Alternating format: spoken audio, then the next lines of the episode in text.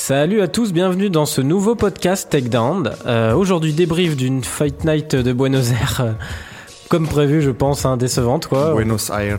Ouais, si tu veux le dire avec l'accent, je me suis pas risqué. Euh, donc ouais, un, un peu décevante, hein, on s'y attendait. Avec Étienne Darro Bonjour à tous. Et Robin Rigaud. Salut à tous. Euh, donc voilà, petit spoiler pour la semaine prochaine. On devait avoir normalement Benjamin Allemand aujourd'hui. Je lui ai dit que je mettrais la pression en en, parlant dès, dès le début du podcast. Euh, il viendra la semaine prochaine. Il n'avait pas, pas eu le temps de faire ses devoirs. Mais, euh, mais voilà, il viendra débriefer avec nous l'UFC de Pékin. Mais justement, ce sera opportun. Ouais, Ouais, carrément, combat, vu qu'il connaît bien Francis ouais. Ngannou aussi, pour débriefer voilà, le combat entre Ngannou et Blades, dont on vous parlera, on vous donnera nos pronos en, en fin de podcast. Pas mal de news aussi aujourd'hui, parce que c'est vrai qu'on risque de pas passer trois quarts d'heure sur la carte principale, je pense. Ah non, non. Euh, voilà, entre euh, notamment euh, Cerudo et Dillashaw qui doivent s'affronter bientôt, Connor Cerrone, drôle de rumeur. Euh, J'aimerais bien savoir votre avis là-dessus, messieurs. Euh, mais voilà, on commence tout de suite avec ce nouveau podcast Takedown. It's Hey, I'm not surprised, motherfuckers.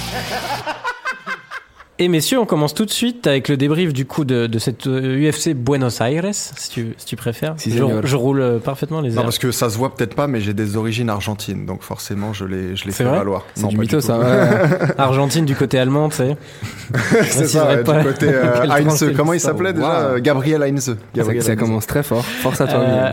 Voilà, point Godwin atteint au bout de Voilà. euh, une Bon, on minute parlait 30. d'Argentine, on n'avait pas le choix. Euh, donc on commence sur le, le main event entre euh, Santiago Ponzinibbio et Neil Euh, pour le coup, c'était peut-être le seul combat qu'on attendait vraiment de cette soirée-là et, et qui a, qui a pas déçu. Hein. C'était un, un combat plutôt sympa. Euh, même si Neil Mani avait l'air un peu perturbé, on en parlait un peu avant. Là, tu nous disais, Étienne, par le, le public euh, enflammé de, de Buenos Aires. Euh, Est-ce que tu as bien aimé ce combat déjà? Bah alors moi j'ai trouvé que Magny en fait il avait l'air d'être perturbé par, par pas mal de choses en fait. Déjà il avait l'air ouais timoré, tu vois, prudent, méfiant. Euh, il avait l'air gêné par son œil euh, très tôt dans le, dans le combat, ça n'a pas arrangé les choses. Et à côté de ça, il faut dire que c'était une véritable démonstration de Ponzinibio. Lui pour le coup il était à l'aise, il était à la maison. En plus dès qu'il faisait une, Ah, Une- depuis le temps qu'il une esquisse de feinte, euh, le public était en, était en délire. Euh, donc, euh, donc ouais, de, de tout ce, co- ce côté-là, euh, Magny, c'était pas son, c'était pas son jour en fait. Mais d'ailleurs, c'est étrange parce que euh, je te laisse après parler, Robin, là-dessus. Euh, je sais pas si vous avez vu sur le, bah, le jab qu'il prend, qui lui fait mal à l'œil très tôt, hein, parce qu'après, Mm. il, passe son temps à se protéger, à se mettre la main devant l'œil. On dirait pas qu'il se fait toucher l'œil, c'est super bizarre. Après, c'est en dessous, j'ai l'impression. Après les gants, on sait que ça peut érafler un Ouais, peu c'était peut-être ça, mais j'ai trouvé, euh, c'était vite révélateur du fait qu'il avait pas l'air dans ses, bien dans ses pompes, quoi. Ouais, ouais, il était pas dans, pas dans la meilleure soirée. Après, quand même, je trouve que c'est assez impressionnant les, les déclarations d'après combat où il disait que pourquoi, genre, il avait pas. Pourquoi, son- même avec son con, ils avaient des discussions par rapport à la jambe, pourquoi il avait pas arrêté le combat. Oui, c'est clair qu'il a été est- courageux. Hein, voilà, il est pas là pour. euh, C'est pas un mec qui jacte, mais pour le coup, il a vraiment la mentalité du type qui, même si effectivement ça le montre pas parce qu'il avait l'air timide, c'est vraiment la mentalité du type qui dit bah, enfin, c'est- c'est mon métier, c'est c'est- je suis un guerrier, je suis un combattant, j'y vais jusqu'au bout.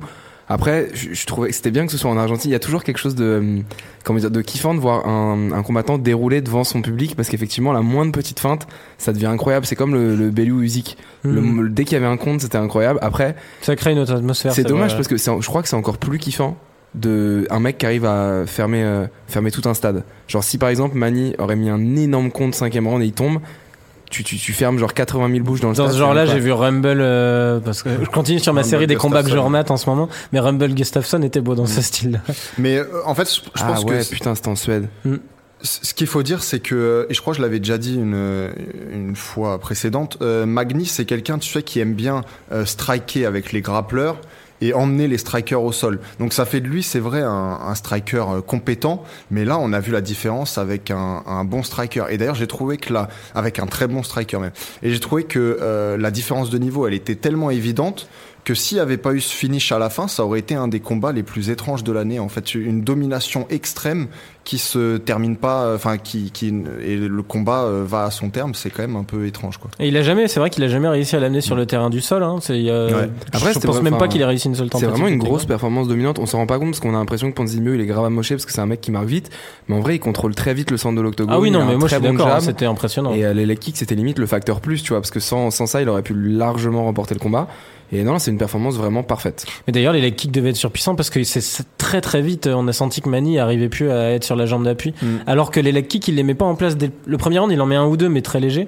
Et c'est plus avec son jab qu'il travaille. Et à partir du moment où il active les leg kicks dans le round Ouais, 2 ou 3, c'est- Mais j'étais même surpris, moi, en fait, que fait le mal. combat n'ait pas été stoppé plus tôt, en fait, à cause des low kicks, justement. il a hésité d'ailleurs. Ouais, il a Euh, hésité, mais c'est-à-dire qu'il y a un moment où il arrivait à peine à se mouvoir. En fait, il arrivait même à peine à rester. Bah, D'ailleurs, Euh, il s'appuyait contre la cage. il s'appuyait contre la cage. euh, Jérémy Stephens contre Gilbert Melendez, là où euh, genre il, Mm. il arrivait plus à tenir. Ouais, euh, c'est vrai aussi, c'est vrai aussi. c'est- Mais mais là, enfin, c'était peut-être un peu plus marquant encore, c'est que je me disais, euh, là, il est vraiment une Bah, il criait à la brebis, limite quand une tu brebis, euh, ouais. Brebis, brebis sacrificielle. Donc, euh, donc je pense que, euh, bah, du coup, je pense que c'est aussi la raison pour laquelle, après, il s'est pris un gros chaos, parce qu'on en a toujours pas parlé. Mais il se prend un beau direct euh, au menton qui éteint toutes les lumières chez lui. Ouais, et puis euh, derrière la tête la première, mm, hein, euh, mm. Face contre Face terre. Donc peut-être qu'effectivement, ça aurait dû être stoppé euh, un peu plus tôt, quoi. Après, malheureusement, il a aussi rempli son rôle. hein. Enfin, j'imagine que les matchmakers de l'UFC, quand ils vont à Buenos Aires et qu'ils mettent Ponzinibbio en main event, C'est ça, ouais. c'est aussi pour le, le prouver et solidifier sa place de, de Surtout que c'était bien un mec comme Mani qui a quand même un vétéran un peu de la catégorie, Oui, voilà. qui est top 10. euh, C'est exactement un truc où ils prennent pas trop de risques parce que Ponzinibbio est large favori. Donc ça va faire kiffer le public et en plus de ça, ça leur permet de solidifier la place d'un mec comme Ponzinibbio dans l'entrée de top 5, top 5 et c'est l'un des prochains contenders euh, chez les Walter. Et puis, D'ailleurs, j'étais. euh. Je pense que le, le public était très content de que ça se finisse de cette façon-là en fait, et Ah pas oui. par des low kicks, tu vois.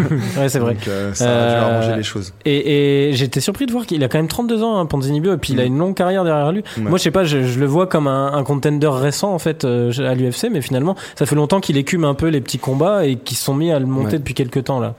Euh, Est-ce que vous y croyez vous pour euh, aller vers la ceinture? C'est peut-être un peu trop tard, non?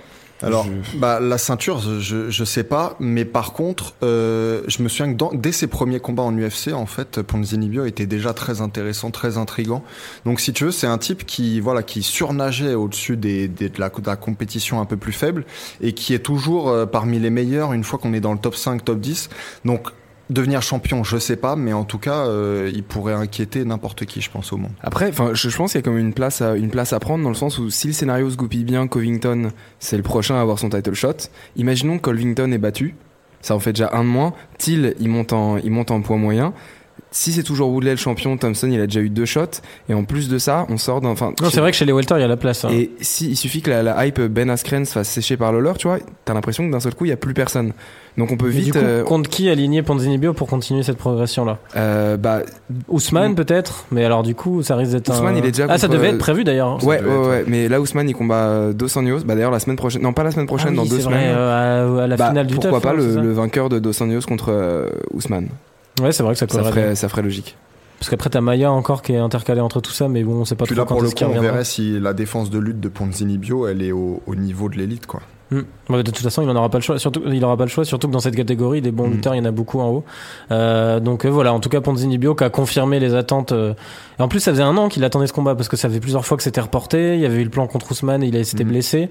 Euh, donc on a vu qu'il avait envie et, ça s'est senti sur le, le pauvre Mani. Euh, sur le co-main event, messieurs.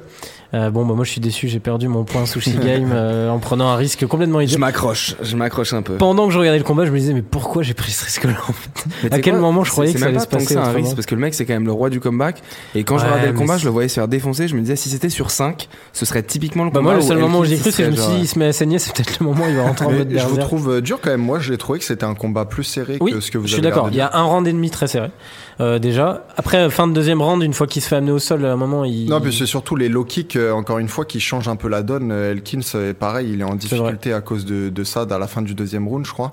Mais j'ai trouvé quand même que c'était un combat plutôt serré. D'ailleurs, c'est ce que j'attendais euh, la semaine dernière parce que euh, bah, c'est deux trajectoires qui se rencontrent parce que Elkins, lui, il continue de progresser alors que Lamas, pour moi, il continue de, de, de descendre. Il faut quand même dire que Lamas, il a été un pérenne du top 5, top 10 pendant presque une dizaine Mhm. d'années. Donc, ça m'étonne pas malgré tout de le voir euh, se débarrasser d'un d'un membre du top 15. un finish euh, impressionnant hein, Ouais. d'ailleurs. hein, assez euh, brutal, ouais. Ouais, pu- un plusieurs combat qui aurait coups pu de être coude, arrêté plus tôt aussi d'ailleurs Oui, oui c'est vrai. Il y en a eu Mais, plusieurs. euh. Je sais pas parce qu'il était pas out par contre. il y a, il y a eu une non, Elkins, mais en plus le out. truc c'est que justement Elkins, t'as le fait que ce qui joue Oui, c'est aussi le roi du comeback, c'est comme c'est le roi du comeback, tu Mm. t'attends à ce que. Ah, de toute façon, Lamas fallait qu'il se relance. Il est resté sur deux défaites, un sale KO contre Josh Emmett et le deuxième, il me semble que c'est une décision euh, contre. Euh, bah, ça me reviendra plus Bektic, tard. non Ouais, contre, Ouais, contre Bektic, Bektic. ça, un dernier combat. Et euh, Elkins, il restait sur une défaite également. Mais alors, je me souviens plus. Il avait fait son comeback contre Michael Johnson et. Ouais, il était sur une défaite, mais je me. C'est vrai que je- Mais ouais, en gros, c'était un peu. euh, Volkanovski. Bah, c'était Ouais. le combat pour la survie dans le top 15. Je sais pas comment ils vont faire descendre Elkins. Mais euh, bon, pff, la, Lama, c'est un mec qui reste dans le top 15 tranquillou et qui devrait y bouger ou prendre sa retraite. Ouais, il vieillit il- bien il hein, pour le coup. Hein. Ouais, mais il a quand même 36 ans. Ouais, mais c'est pour ça. Mais justement, je trouve que c'est 36 ans. Parce que contre un mec comme Elkins, c'était pareil, c'était surprenant. Moi, je me disais, le terrain sur lequel il pouvait l'amener, c'est pour ça que j'aurais pas dû aussi pronostiquer ça, c'est le cardio. Et finalement, il a quand même vite baissé de rythme. hein. Les vrai, l'ont vachement heurté. Et en fin de deuxième round, on sentait déjà qu'il était beaucoup plus dans le dur que Mhm. la masse qui déroulait tranquillement, quoi. C'est vrai. Donc, Après, je pense euh, qu'il a un cut aussi plus important, Elkins, puisque je crois qu'il a fait une partie de sa carrière en 155. Peut-être que je dis des bêtises, mais ça se voit à son gabarit. ouais. Et, euh, et du coup, euh, forcément, il a un cut important et ça peut venir le, le rattraper dans les, dans les derniers rounds. Malgré tout, on l'a déjà vu faire des, des comebacks et on Ouais, serait- on n'aurait pas été, j'aurais pas été surpris, tu là, sur la semaine dernière, on en parlait, on n'aurait pas été surpris de le voir gagner si ça avait été 5 rounds. Bah, c'est contre Donc, Mirsad euh, Bektic, son comeback de fou furieux là. Ouais, mais c'était pas en 5 rounds, c'était Non, en non, c'était en en 3, trois. c'était en 3. Il, C'était fait- troisième, il il se fait éclater sur deux rounds. Il Ouais. revient dans, dans la dernière minute, je crois, du combat. Enfin, c'était Il avait incroyable. encore bien saigné d'ailleurs. Ouais. Mais euh, mais ouais, du coup, est-ce que Lamas, on, on aimerait le voir contre un top contender ou pas? Vu que, comme tu le disais, il est en fin de carrière, euh, Mm. il a 36 ans. En même temps, on voit qu'il est encore capable de belles choses. Moi, je le sens plus qu'ils vont le mettre contre un mec Pour euh, mar- qui pourra se faire un nom ouais. sur lui, quoi. Ouais, Ouais, c'est c'est ça. possible. C'est possible, c'est Je sais possible. pas qui, du Ça- coup. C'est à, c'est à lui de jouer les troubles faits. hein. Je crois qu'il a dit qu'il était encore motivé pour aller jusqu'à la ceinture. Bon, personne euh, autour de cette table et je pense euh, dans les bureaux de l'UFC n'y croit vraiment. Mais euh, en tout cas, je le vois pas, euh, comment dire, euh, se laisser marcher dessus, tu vois, par des jeunes. Donc, à mon avis, il va, il va jouer les troubles faits dans le top 15, top 10 pendant encore quelques années, ouais. Quelques temps en tout cas. Ouais, puis là, je regarde, il y en a pas tant que ça des mecs qui montent dans la catégorie. hein. Il pourrait peut-être le mettre contre un Rodriguez, hein, un truc comme ça, mais Yair, à mon avis, ils vont vouloir le mettre plus Ouais, haut, euh, plus rapidement. peut-être plus haut. ouais. Donc, euh, Mais moi, j'aurais bien aimé. Est-ce qu'il y a déjà eu Moicano euh, Lamas? Non, mais je me disais, Moïcano, quel intérêt il aurait à faire ça il- maintenant, il est top 4. Je Moicano, sais, mais c'est un combat malgré tout qui me qui m'intéresse, Oui. quoi, qui Ouais. m'intrigue. qui pourrait être sympa, c'est vrai. Mais risqué pour Moïcano. Je suis pas sûr que du coup Ouais. l'UFC ait envie de prendre ce risque-là. Euh, donc voilà pour ce co-main event. Alors le combat suivant, euh, plutôt sympa, moi ça m'a fait trop rire, en découvrant que Johnny Walker était donc brésilien. Donc euh, je- j'en ai, Comme j'en ai, son nom ne l'indique pas. il voilà, comme son nom ne l'indique pas, j'en ai déduit du coup qu'il avait probablement des parents bien portés sur la bibine, euh, vu qu'on a l'habitude de voir euh, au Brésil des surnoms choisis en fait. Je sais qu'on avait fait à l'époque une galerie, c'était sur la partie foot sur le site Genside, des meilleurs noms, de- sur surnoms brésiliens parce que c'est jamais leur leur nom du Mais coup. lui, qui je pense que c'est son nom, non? Ah non, c'est son vrai blaze. Hein. Non, non. Johnny Walker, ça c'est pas un surnom. hein. Je demande à voir. Honnêtement, un Brésilien qui s'appelle Johnny Walker, d'où ça sort Bah, je t'avais déjà dit que j'avais, il y avait un autre gars comme ça qui s'appelait, euh, et je me demande même si, euh, si euh, Daniel Voirin nous avait pas dit qu'il avait un combattant qui s'appelait aussi, qui avait un nom bizarre. Mais surtout, là où je doute, c'est qu'il a pas du tout. Tu sais, parce que ça pourrait être euh, sa famille euh, est américaine Ouais, d'origine, ouais. vit au Brésil. Il a une Lui, tête de non, ouais, il a Brésilien. une tête de Brésilien. ouais. Comment tu. Enfin, je sais pas, c'est pas. euh, T'as vu les noms Je sais pas, je regarde sur Shadowg là, mais c'est y a, y a pas. Oui, de- mais parce que peut-être qu'il a pas révélé son vrai nom, tu sais, ils doivent même pas savoir son âge. Mais euh, en tout cas, il a, il a, il Non, a, mais c'est il pour a ça que 26 ans. t'avais des mecs qui 26 avaient ans, des il est né à surnoms. Rio, il y a pas de, y a pas de souci là-dessus. Et Après, c'est bizarre, bref, développe. Ouais, non, mais parce que ça me fait, ça me fait rire parce que t'as des surnoms, t'as des, t'as un mec qui s'appelle Platini par exemple, Ouais. qui est connu dans le milieu du foot parce que ses parents étaient fans de la, la génération Platini. Donc bref, Johnny Walker, ça m'a fait rire. Mais en tout cas, ouais, qui débarque à l'UFC. Alors, il avait fait les Contender Series. Mm. Ah ouais, mais tu Euh, vois là sur un autre site, ils disent que genre il est, euh, il Edson, nanana. qu'il est originaire d'Angleterre maintenant, tu vois. C'est pourtant, il a pas une tête. on- Peut-être qu'il a un des deux parents qui est anglais Ouais. du coup. Bon, bref, peu importe, on va s'arrêter là-dessus. Robin, reconcentre-toi s'il te plaît. Bien sûr, mes blagues excuses. Du coup, euh, il avait débarqué au Contender Series avec une victoire un peu difficile, enfin décision unanime mais pas Bah, flamboyante. c'est c'est d'ailleurs l'un des rares qui a eu son contrat à l'UFC euh, après une victoire par décision. ouais, parce que la plupart c'est vrai que Ouais. c'est souvent des gros KO euh, en coup. Il y en a un un t'as- peu après T'as d'ailleurs. surtout beaucoup beaucoup de gros KO qui décrochent pas de contrat derrière. Ouais, mais d'ailleurs euh, ça on en discutera peut-être après sur le prochain combattant. Euh, mais euh, j'ai remarqué quand même que là ils se servent énormément en Contender Series ouais. pour les Fight Night en ce moment. Et pour le moment, ils marchent plutôt. Je sais pas s'ils font. Enfin, ils font également en sorte que la série marche parce que ceux qui sortent du Dana White Contender Series, ils ont pas intérêt à les faire perdre de suite à l'UFC, donc ils les mettent souvent contre des des des des, des combattants Mhm. de seconde zone. Mais euh, Ils aiment bien les mettre entre eux aussi, sinon Ouais, ouais, ouais, mais t'as pas. prouver ou pas. Mais ici, comment elle s'appelle? C'est ici, Barber. Bah Ouais, celle de la Macy semaine Barber, dernière. tu vois, ouais. elle a fait une grosse impression. Là, c'est quand même Khalil Rountree, même si c'est pas euh, le meilleur Du potentiel. coup, euh, spoil, euh, effectivement, Johnny Walker qui signe un KO euh, impressionnant. un Mais de juste pour revenir sur ce qu'il disait, je crois que c'est au-delà en fait de, de vouloir les faire briller ou quoi. Je crois que c'est des bons prospects à la base et que c'est Ouais. pour ça qu'on les fait venir au Dana White Contender Oui, c'est l'objectif normalement. Et donc après, en fait, ils suivent leur parcours normal de gros prospects entre guillemets. Non, mais c'est vrai qu'à force d'en voir de plus en plus et qui réalisent des perfs comme ça, ça me donne envie de regarder. Parce que j'avais regardé une ou deux fois, je m'étais quand même vite ennuyé. Je trouve que le format est un peu chiant Ouais, et tout. ouais. Mais, mais finalement, euh, ouais, tu as, un niveau bon quand même assez, euh, hein. assez, assez, assez solide. Ouais. Donc en tout cas, voilà, Johnny Walker qui, qui débarque avec un énorme KO contre euh, Khalil Rountree. Euh, comme tu le disais, hein, Robin, euh, c'est pas, c'est pas le dernier des. des, des Bah non, des- c'est pas un C'est quoi, c'est light heavyweight, non? Ouais, light heavyweight, il restait, Rountree, il resterait sur une victoire, euh, bah, premier round par KO contre Gokhan Saki, donc la légende Ah oui, du ça, kickboxing, ouais. mais pour le coup, qui avait pas grand chose à faire, à faire à l'UFC. Donc Rountree, ça a toujours un peu alterné entre victoire et défaite. C'est un mec qui a perdu, euh, qui a perdu la finale du TUF 23 et qui s'est fait une petite place chez les lourds légers, du coup, bon, qui a, mis un petit peu de, de- de respect sur son blaze en tapant Saki, mais qui a jamais, euh, enfin, il doit être même pas être dans le, dans le top 10, je crois qu'il est peut-être dans le top 15 et encore. Donc c'est pas quelqu'un qui va, qui va faire sa carrière pour aller jusqu'à la ceinture, mais il était, il était, c'est- un bon mec, quoi. Tu le mets sur une main card, Ouais, tu peux t'assurer qu'il pas va avoir des top 15, KO. ouais. Donc c'est quand même une grosse perf. Surtout la façon dont il a terminé. Une, une fois qu'il a, qu'il a enclenché le tie clinch, enfin quand il était en position, on avait l'impression que ne pouvait strictement plus rien faire et que c'était juste une petite, euh, une petite route vers le finish, très tranquille. C'était assez impressionnant. Hmm, un Euh, clinch efficace, effectivement. Ouais, moi j'ai été aussi très impressionné. Bah, je sais pas si vous avez vu, le gars fait 1m95, c'est quand même une masse. Mm. T'aimes bien ce, ce terme-là, toi Euh, Un monstre. C'est une masse et vous l'avez vu se faire ce backflip euh, à la fin Euh, Non, vous l'avez pas vu Si, si, C'était ouais, juste ouais, à la fin du combat. On voit que ce gars-là est athlétique et d'ailleurs, il y a beaucoup de, mou- de mouvements euh, de sa part dans l'octogone, peut-être même un peu trop. Il fait des, des feintes, des trucs. Ah, T'as pas vu, il a chambré aussi quand il a pris Ouais, le leg kick. euh, je sais pas si vous avez remarqué Mais- juste après le finish. Attends, attends, attends, que je termine. Il y a beaucoup de mouvements, mais euh, on voit que c'est pas pour rien non plus. Le gars est puissant dès qu'il envoie un coup. On a vu les, des coups à, faible amplitude. Ça faisait un bruit incroyable et surtout, euh, s'est couché au bout de deux. Donc, euh, ouais, ouais, vraiment très impressionnant ce gars-là. Et à suivre. Et je voulais dire aussi, il y a un certain renouveau chez les lourds légers en ce moment. Tu te rappelles, il y a quelques semaines à Hambourg, je parlais de, de l'Autrichien euh, Rakic qui était aussi un gros prospect chez les Mmh, légers, avait un peu de la même façon que ouais. Walker, il, il avait été très impressionnant, surtout athlétiquement. Et euh, là, Walker, un peu de la même façon. Donc peut-être qu'on aura ce fameux renouveau qu'on a cherchait chez- dans cette catégorie-là. Ouais, il Et est Reyes s'est déjà Reyes. imposé, ouais, mais c'est. Et t'allais en dire plus, ouais, en plus des moqueries, il a dégagé l'arbitre. Je sais pas si vous avez Ah fait oui, d'ailleurs, il y en a pas mal qui ont critiqué Ouais, ça. ouais, au finish, en gros, il le pousse pas. Parce que j'ai bien regardé au ralenti. En gros, l'arbitre arrive et l'arbitre vient un peu sur la hanche de Walker qui fait un mouvement de bassin en se tapant une barre en le dégageant. Hmm. En mode un peu saoulé, tu vois, mais pas. euh, Ouais, il a l'air grande ouais. gueule. euh. Ouais, ouais, ouais, il s'est foutu de la gueule de rentrer sur un leg kick, puis après il dégage l'arbitre. Voilà, c'est. Bon, on verra. C'est ça. ça Bon, ça va, c'est une bonne arrivée dans le game, quoi. C'est toujours Voilà, sympa. Il, il veut vendre son truc aussi, mais Ouais, il a euh, raison. bon, en tout cas avec un nom pareil, ça, me fait quand même marrer. Mais euh, mais ouais, c'est vrai que c'est cool ce renouveau parce qu'on en avait un peu ras le bol chez Light Heavyweight de voir toujours les mêmes combats. C'est des beaux gabarits. combattants un peu vieillissants. Ça, a une autre gueule que certains mecs qu'on a vus par le passé, quoi, tu vois, ou peut-être même des mecs qui vont se battre euh, pour Golden Boy dans quelques semaines. là, De qui avec tu des, parles des Chuck Liddell et affreux. des, Tito Ortiz. des Tito Ortiz. ouais. C'est c'est- ouais, c'est pas affreux, c'est triste en fait. Ah ouais, ça c'est si triste. Après, ça. c'est des légendes, hein. il s'agit pas de les, de les Non, moquer. non, non, mais c'est pour ça dire, que c'est vrai triste, que quand on voit des types comme ça, oui, mais je me dis, surtout, c'est peut-être euh, voilà le un poids lourd léger moderne, c'est sans doute plus à Johnny Walker que ça ressemble qu'à Chuck Liddell de 50 ans, quoi. Bah de toute façon, tu le vois hein, sur l'évolution des catégories, Mm. ça c'est c'est marrant hein, de, de comparer les gabarits. Bah alors là, sur tout à l'heure, on faisait le jeu et on retrouve les champions. On le voit pas clairement sur Alors cette si on affiche peut qui- zoomer, je crois, je crois que Bart pourra pas, mais c'est c'est cette affiche qui montre les 25 champions de l'UFC, enfin les 25 pour les 25 ans tous les champions de l'UFC.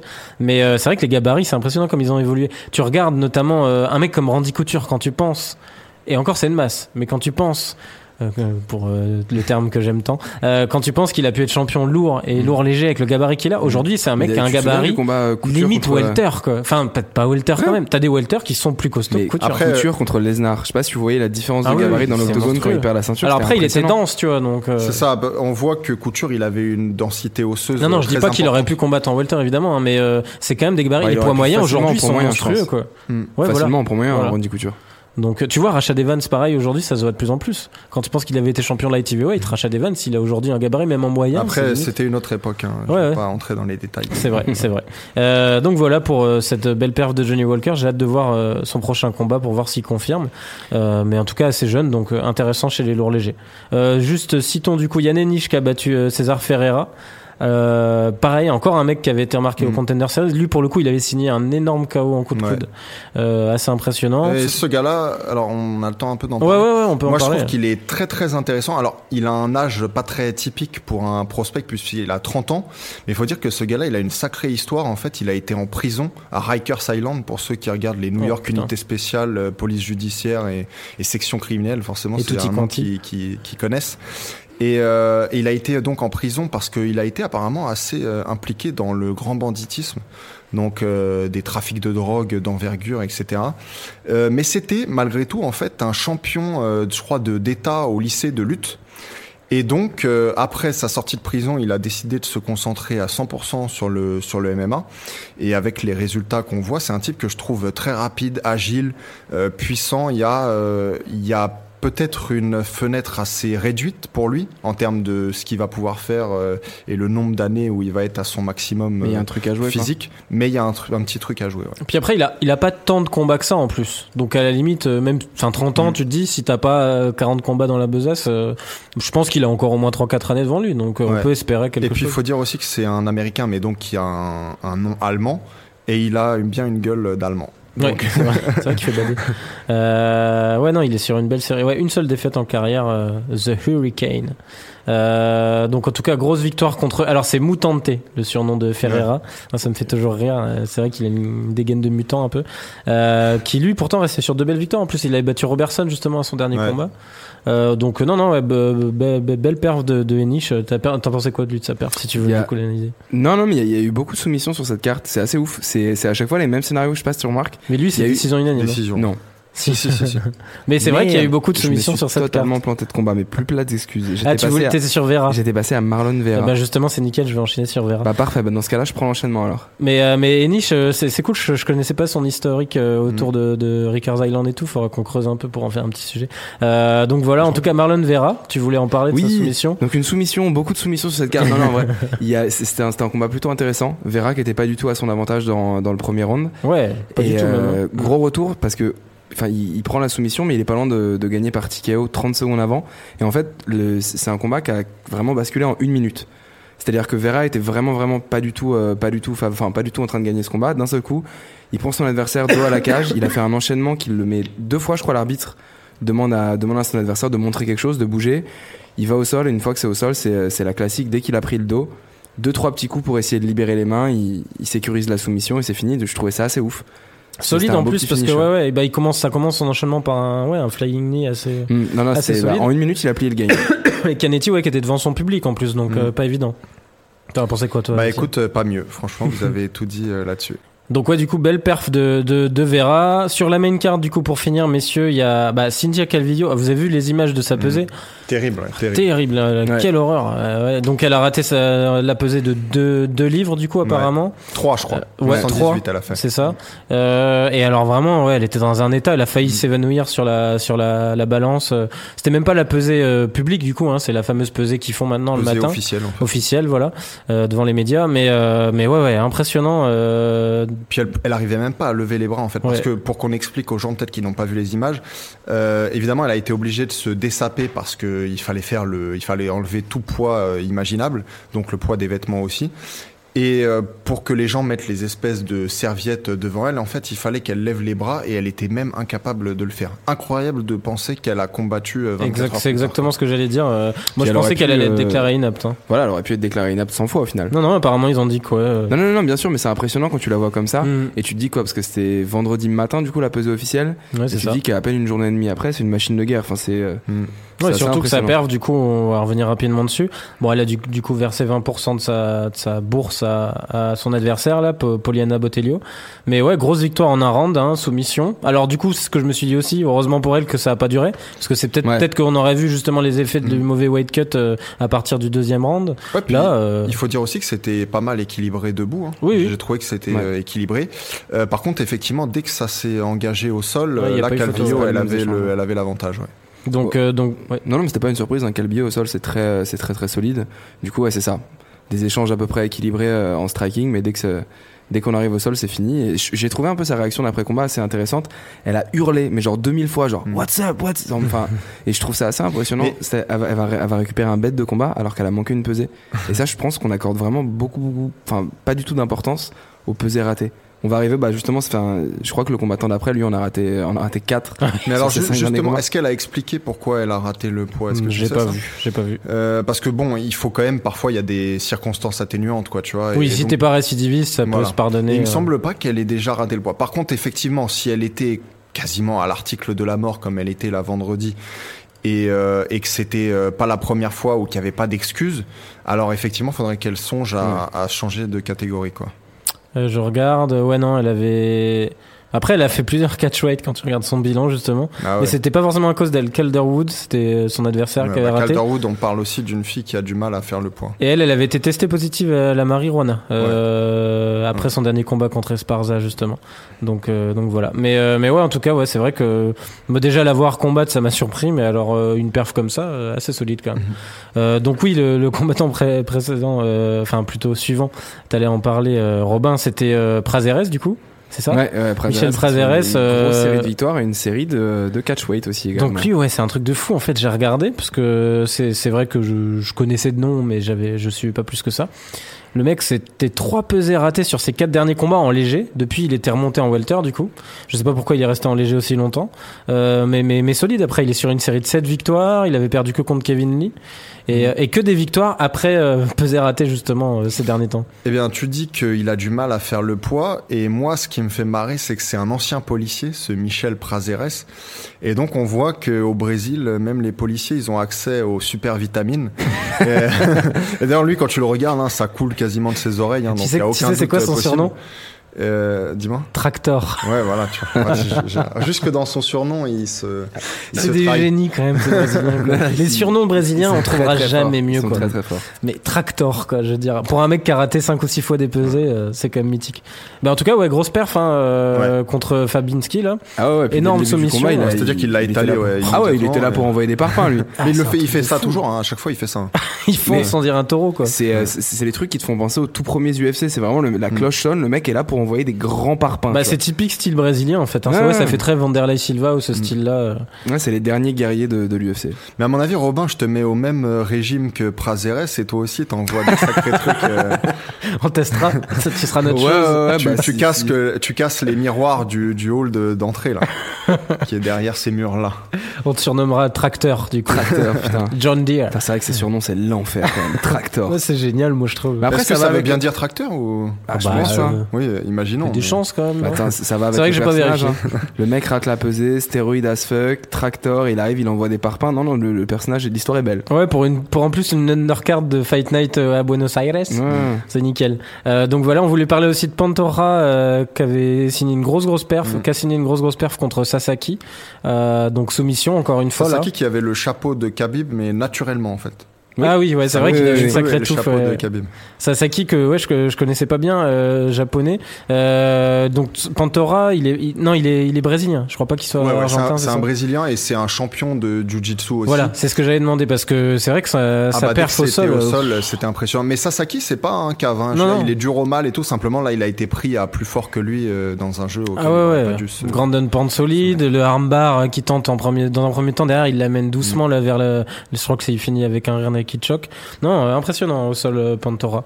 Euh, et puis je voulais juste citer le Et lui, combat. et le Pantora en question, il était dans la fameuse saison des euh, de The Ultimate Fighter.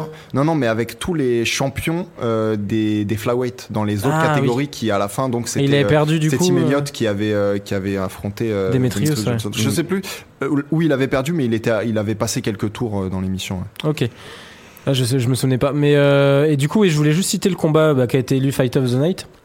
Parce que c'est assez drôle entre Starapoli et Aldana. Euh, ça a fini en décision unanime pour Mm. Starapoli euh, devant son public.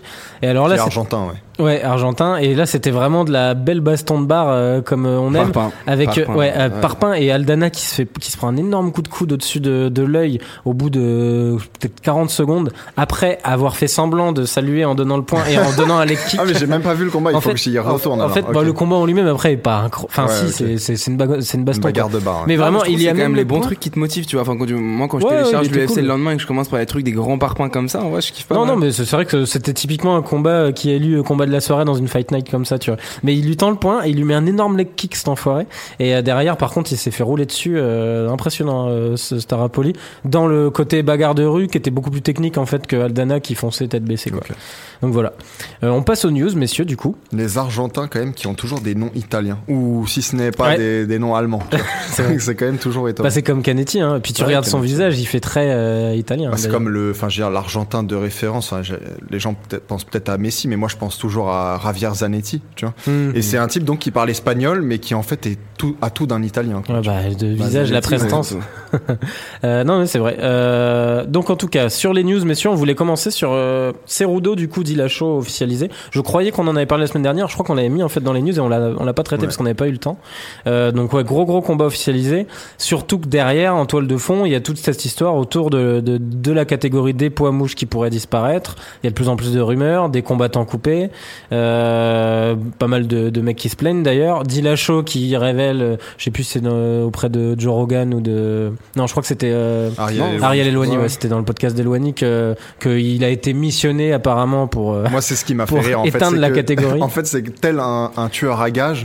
Il dit donc qu'on l'a, on l'envoie pour euh, Hmm. anéantir euh, cette Et catégorie. ça, je trouve que c'est intéressant parce que ça change un petit peu dans la construction des combats qui maintenant sont vraiment que basés sur deux mecs qui se connaissent pas forcément et qui trois mois avant le combat se décident de s'envoyer des messages via Mm. Twitter, Instagram. T'es une merde, machin. Alors que là, c'est vraiment autre chose. Il y a eu deux petits face-off tout gentils entre les deux où il y avait pas forcément de trash talk à part genre euh, je suis meilleur mais que c'est vrai qu'à la télé notamment, là, c'était croisé. Pour le euh, coup, c'est une vraie construction de combat où le mec dit carrément bah écoute, moi on me paye la masse de thunes pour aller fermer ta catégorie et ça change un petit peu, c'est un trash talk différent. Et euh, après, j'imagine que c'est aussi un petit un petit fake parce que je vois mal le type en avoir euh, rien à foutre parce que derrière ça aussi c'est leur taf et genre il doit bah, c'est connaître ce que j'allais dire. euh. il doit connaître trois quarts des poids euh, des, des poids mouches. Du coup, c'est vraiment juste pour la construction de ce combat, je pense. J'espère. C'est ce que t'allais dire peut-être. euh, Non, ce que j'allais dire, c'est que ce qui va dans le sens de ce qu'il dit aussi, c'est que je, enfin, je pense, en tout cas, j'ai l'impression qu'effectivement, il lui offre l'opportunité à lui, parce qu'il est un bon soldat, de devenir un champ champ, donc un double champion. Avant en fait de fermer la catégorie. Moi je pense qu'il y a de Bah. grandes chances que ce soit un truc comme ça. Et d'ailleurs Cerudo lui-même, là où il s'est exprimé, euh, si et là, il avait l'air de dire qu'en fait euh, lui-même il a l'impression que les carottes sont un peu cuites et il envisage s'il le paie assez d'aller euh, chez les euh, les coqs Mhm. ou alors peut-être même de suivre euh, Demetrius. Johnson euh, en tout cas cool d'aller voir une revanche, enfin une belle entre les Il y deux. a eu beaucoup, beaucoup. Il y a, je crois que c'est MMA Fighting qui a fait un, une sorte de fleurilège de tweets des, des poids mouches qui sont en dehors du top 15. Il y en a beaucoup qui disaient avoir été cut malgré une série de 3, 4 victoires.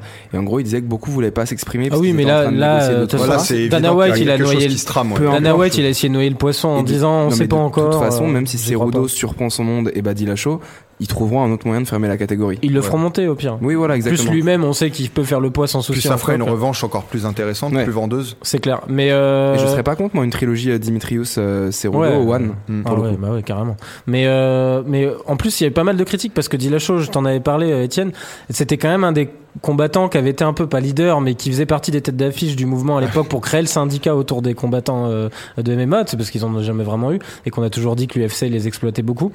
Et le mec, euh, c'est, je sais plus, c'est un, un gars du Bellator, Fréré peut-être, qui combattait ce week-end d'ailleurs, je crois, euh, qui, qui a, qui a fait un tweet en disant, tu te rends compte, t'étais un des leaders du mouvement pour défendre les combattants à travers Ouais. un syndicat, et aujourd'hui t'es fier d'aller supprimer une catégorie, euh, À ce espèce de jeu-là, sous-merde, quoi. à ce jeu-là, l'UFC ils sont forts parce que tu te rends compte que Khabib là, sa- son, son ultimatum en disant si vous virez Zubara, je pars avec lui.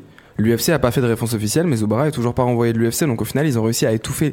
Là où pendant deux jours tous les combattants de l'UFC se sont rêvés genre syndiqués et Mm. se dire qu'ensemble on pouvait être plus fort, bah, au final Zubara n'est pas renvoyé, donc techniquement Khabib a gagné cette petite, euh, ce petit bras de fer avec l'UFC. Mais de toute façon, ça, ça a marchera jamais, personne. puisque du moment qu'un sport est aussi individuel de base dans sa construction, sa manière de préparer tes combats et ce genre de choses, je vois pas comment ils arriveraient à s'organiser tous de la même manière, en fait. Oui, et puis l'hypocrisie que tu décrivais, en fait, moi je la résume en, en ceci. En fait, c'est la loi du dollar. On sait très bien Que si on te fout une mallette euh, en clouf comme ça et il y a, il y a des millions de dollars dedans, en fait, tu vas finir euh, très souvent par fermer ta gueule. Mmh. Bah, surtout Et dans bah, un sport où tu risques tout le temps ta santé. C'est ça, exactement. Des gens inconnus qui touchent genre des fois 12 000 dollars pour un combat et dans les 12 000 c'est pas du tout leur gain, leur gain. Enfin, Mm. c'est pas les gains totaux. Ils doivent rembourser les entraîneurs, les salles et tout. Donc des fois tu touches que 3 000 pour potentiellement te prendre un énorme KO qui te met euh, en dehors de ring pendant 5 mois. C'est clair. D'ailleurs, ça c'est un truc, euh, c'est la réflexion encore que je me faisais là.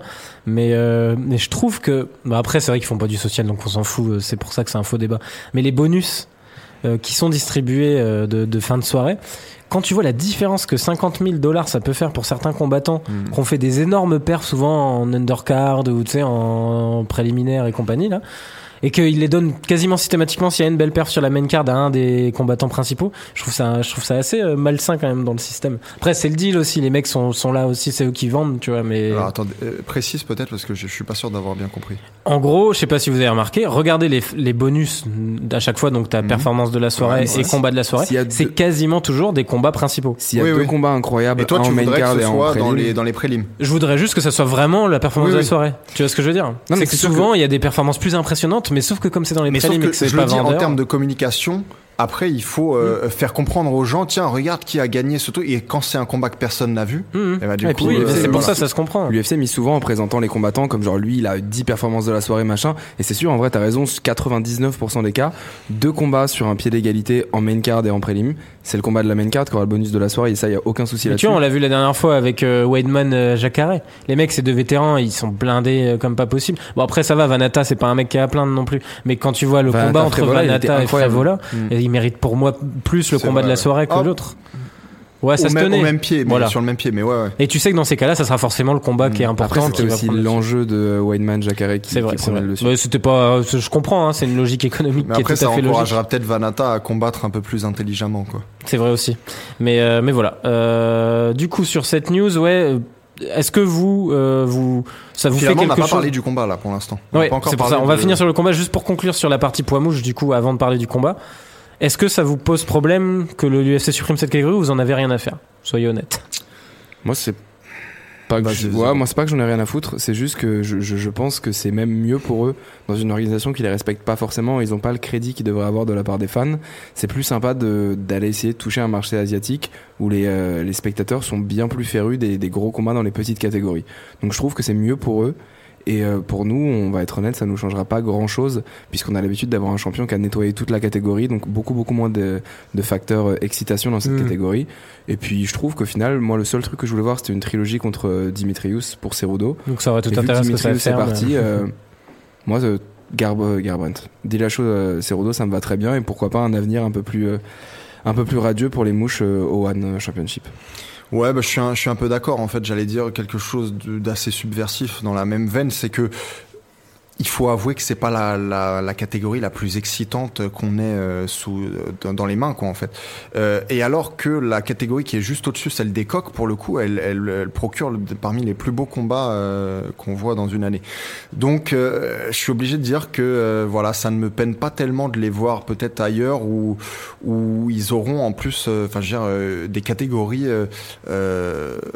Hmm, adapté. adapté ouais. voilà exactement à, à tout ça tu vois donc voilà par Non, contre ce qui me dérange peut-être ce qui me dérange un peu c'est que du coup on se prive de, de très bons combattants parfois des meilleurs combattants du monde et on les verra beaucoup moins voire plus donc ça c'est un peu dommage. Mais est-ce que tu te levais pour regarder ces combats? Non Et je pense qu'en fait tout se résume là-dedans. Quoi.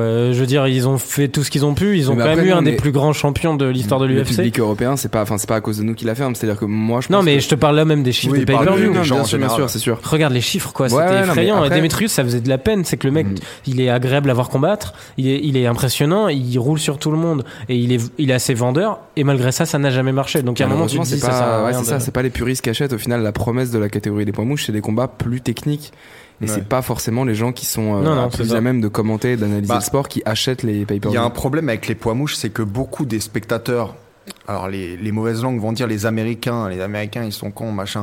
euh, moi je suis pas d'accord avec ça, mais ce qui est vrai c'est qu'il y a plein des spectateurs, des casuals, vois, des gens qui regardent peu, pour qui en fait les poids mouches ils pensent que c'est des gens qui peuvent battre, tu vois, parce Ouais. que c'est des gens qui sont euh, à taille euh, réduite presque.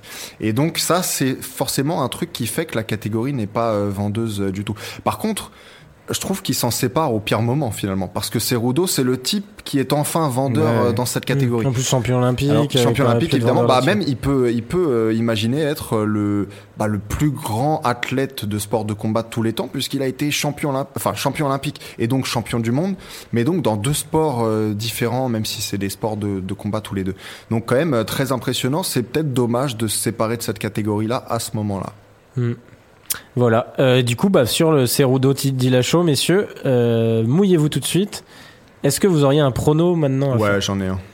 Je pense que j'ai le même, pour être honnête. Je- Bah allez, vas-y, commence Euh, bah alors moi de toute façon j'ai toujours dit euh, je pense que Dillashaw c'est le c'est l'un des meilleurs euh, combattants en fait euh, au monde tout poids confondu. Euh, je pense que c'est l'un des plus complets. euh, je pense qu'il sera pas beaucoup moins rapide que Cerudo. Je pense qu'il sera au moins aussi puissant. Je pense qu'il est meilleur techniquement, qu'il est plus complet. Je pense que Dillashaw a de grandes chances de gagner ce combat, mais il va quand même falloir que je vois comment va se passer son weight cut et tout dans les semaines qui précèdent le combat. Donc, je vais faire attention sur les réseaux sociaux à voir euh, s'il a pas les joues trop, trop creusées, etc. Robin, d'accord. Ouais, ouais bah, aussi, je pense qu'il est plus complet. Et en plus de ça, même, euh, enfin, je prends ça du, de, de point de vue personnel. C'est un combattant que j'adore regarder combattre. Il y a un mélange de feintes, c'est c'est créatif. Donc c'est vraiment, euh, vraiment intéressant et, euh, et kiffant de le voir combattre. Après, je, pense que ça aurait pas été, euh, ça aurait pas été une gêne non plus pour Cerudo de monter parce qu'on sait que c'est un mouche assez massif. Là, c'est vraiment juste le, le, le souci du weight cut. Moi, je pense, que Cerudo, il a très bien fait de. Bon, c'est vrai que pour lui, ça permet pas de marquer l'histoire comme il aurait pu le faire, c'est dommage. En même temps, il savait que c'est pas lui qui avait les clés en main du, du combat. Bah, mais Mais, euh, mais, mais moi, je pense qu'il a bien fait parce que son, son gros euh, plus, là, ça mais peut être qu'il est que. massif chez les mouches. Mais Non, et ça peut être que, ouais, et puis que Dillashaw ait beaucoup de mal à faire le poids parce que Mhm. Dillashaw, déjà en coque, des fois, il galère. donc, Alors, euh, il dit que non. Il dit oui. que non. Mais moi, je trouve que et parfois, Il il, a est pas l'air, il, ouais, il il a souvent dit non parce qu'il militait c'est pour son super fight contre, bah, contre Dimitri Ouais, Johnson à ouais, l'époque. mais il a l'air de dire à chaque fois, il répète non, je suis tranquille. Même là, je suis à 140. Bah, c'est sûr que s'il n'y a pas de souci de weight cut, pour moi, parce que Cerudo au final, il a réussi à gagner contre Johnson en le mettant au sol, pas forcément en changeant de position, ni se mettant en position dominante, ni rien, juste vraiment en le contrôlant au sol. Si les échanges restent un peu plus longtemps en striking sur 5 rounds contre Dillashaw, je pense pas que, enfin, moi, je vois un finish de Dillashaw. Je pense pas que Cerudo arrivera à... Euh, attention quand même au menton de Dillashaw que je trouve euh, que, qui commence pour moi à être un peu suspect. Alors vous allez me dire ces deux précédents combats c'était contre un gros euh, cogneur en la personne de Garbrandt, mais je trouve que parfois maintenant il est euh, il est touché par des il est un peu sonné par des coups qui peut-être il y a quelques années n'auraient pas eu le même effet sur lui. Donc ça aussi ça Notamment peut- au premier combat contre Garbrandt où il a eu chaud Ouais, fin de première très round. chaud, ouais, très chaud. Donc euh, il y a il y a cette petite inquiétude peut-être pour lui et Cerudo c'est pas non plus il progresse, il est puissant. Puis on Euh, a vu contre euh, Reis voilà. qu'il avait vraiment travaillé Mm. son striking. Après, je pense pas qu'il soit au niveau de celui de Dillashaw, mais sur un coup, tout peut se passer. Donc attention au menton. Ah mais je pense pas qu'il sera ridicule, hein, Cerudo, loin de là, mais je pense que quand même Dillashaw montrera qu'il y a quand même une petite classe d'écart entre les deux. Même Bon, en si tout cas, euh, combat excitant au moins ouais. dans ces catégories légères. Ouais. Ça prouve UFC que les de- flyweight peuvent de temps en temps. UFC combat. 233 je crois non, pour la ça. première carte d'ESPN en janvier il me semble. Euh, bah c'est du coup c'est ESPN mais tu sais en mode euh, la pay-per-view donc. oui, euh, oui. Mais c'est ouais c'est le 26 janvier c'est ça. en mais je, je suis surpris d'ailleurs qu'ils aient pas annoncé peut-être la clôture de la catégorie au Ah, terme du au combat. terme de C'est bizarre qu'il l'ait toujours pas fait. Peut-être qu'il y a encore des choses dont qu'on sait pas vraiment dans En même temps, tu trouves que communiquer autour d'un combat qui serait le tout dernier de cette catégorie, ça serait bizarre. je un trouve que ce serait dommage parce que Ouais, ça, mais ça ça augmenterait Ah, mais les enjeux quand même. là on garde un peu l'illusion. Ouais, mais bon, c'est pas parce que le combat se finit d'une manière ou d'une autre qu'elle sera pas clos. Ah, mais tu vois, on garde Non, mais. Ça fait un peu, on donne un combat qui n'a pas vraiment d'enjeu parce que la ceinture, elle va disparaître dans la Ouais, foule. mais Ouais, en même si Ceru- si. Cerudo gagne, en fait, ce qui est bien, c'est que ça garde l'illusion, même si ça va être fermé, on le sait, dans la, dans la hype, dans la construction du combat, tu gardes un peu la- l'illusion que si Cerudo le fait, il peut sauver toute une catégorie, limite tout un peuple. oui, c'est vrai, non, c'est vrai qu'il y Il y a pas ce truc un peu insidieux. Et puis, je pense qu'il y a le côté aussi, il faut le temps qu'il gère de manière euh, contractuelle euh, avec tous les autres combattants qui sont encore sous contrat.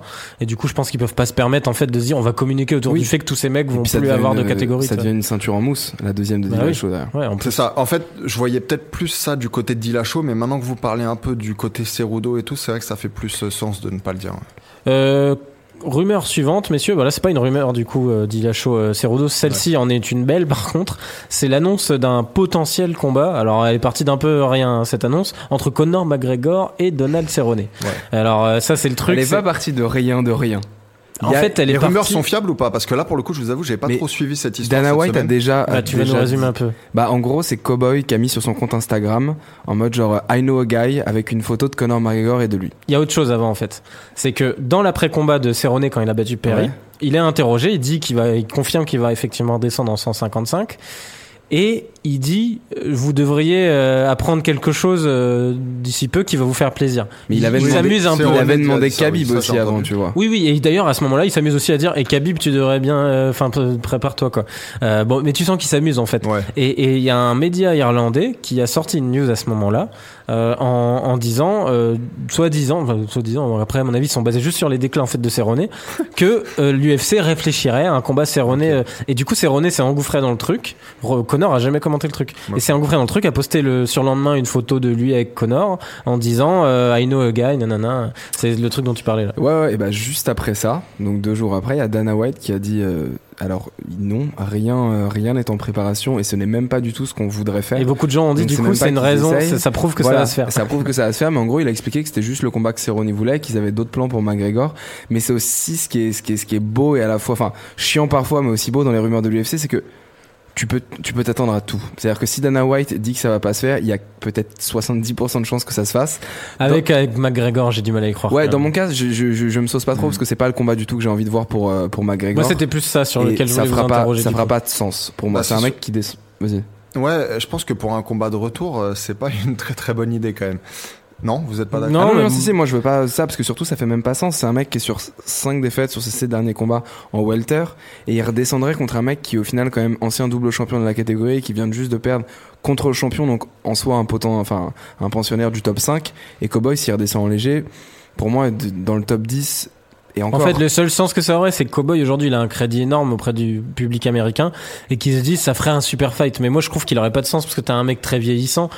Pourquoi Connor il irait s'embarquer là-dedans? Mais Imagine vous il avez l'air perd. de penser que McGregor alors euh, gagnerait euh, si facilement que ça. Mais non, Alors, justement, c'est ce ouais. que je viens de dire. Pas Imagine perd. Mais ça peut être une épine dans le pied pour rien, parce qu'au final, s'il gagne, ça lui fera aucun avancement pour son rematch contre Khabib, puisqu'il montera même pas dans les rankings. Hmm. S'il perd, là, pour le coup, c'est très très très dur. Moi, je pense Moi- quand même qu'il gagnerait facilement, mais. euh, Alors moi je pense que ce serait plus sain de le faire se reconstruire et déjà de, de rebâtir sa confiance en lui avec des mecs quand même un peu- plus accessibles. Euh, Cerrone c'est quand même un grand striker. Et puis surtout, il a, des- Cerrone, il a tous les avantages physiques sol, euh, sur euh, McGregor, peut-être à part le- la longueur des bras, mais bon vu qu'il est beaucoup plus grand.